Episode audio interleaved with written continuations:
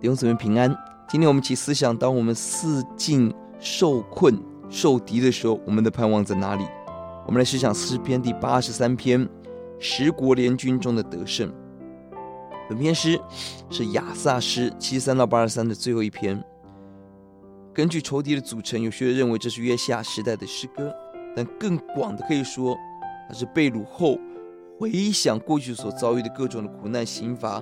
跟思想神的救赎所发出的信心呼喊，结构上采 ABA 的架构，A 是仇敌攻击，B 是神的刑罚。攻击越猛烈，刑罚越奇妙。一到八节，第一段神的攻击，神仇敌的攻击是攻击神的选民。十二节是第二段，仇敌直接攻击神。仇敌为什么攻击我们？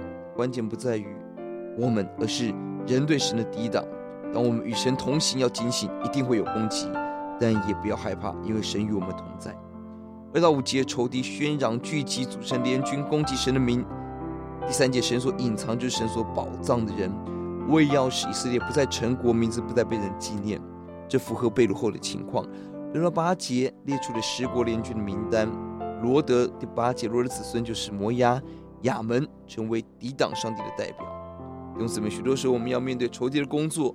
就是自己家里头的人，很大的压力，但神有很大的力量。直到第十一节，神要带这些仇敌，如同过去带以色列的仇敌一般。过去工作的神，今天仍然工作；过去拯救的神，今天继续拯救。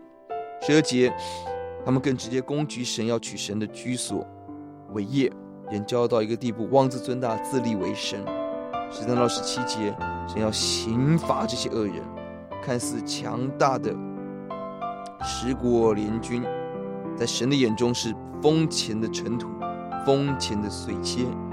一阵狂风吹散，看似雄伟的山岭树木，一把火毁灭。一阵风把敌人吓得魂不附体。神要使这些过去第二节满脸骄傲的人，十六、十七节满脸羞愧。人在抵挡神骄傲中，最大的骄傲，却把人带到最大的羞辱中。就在神刑罚当中，注意。神的心意仍然是怜悯。十六节让这外邦可以起来寻求神，认识神的至高伟大。十八节是要解释他们知道，唯独你名为耶和华，是全地以上的至高者。神要刑罚攻击神的选民，攻击神的外邦人。刑罚的背后，仍要使人悔改，要认识神是至高者，全地的至高者，掌管万有，在全地以上为我们预备天家。就帮助我们，让我们知道每个刑罚的目的仍是救恩。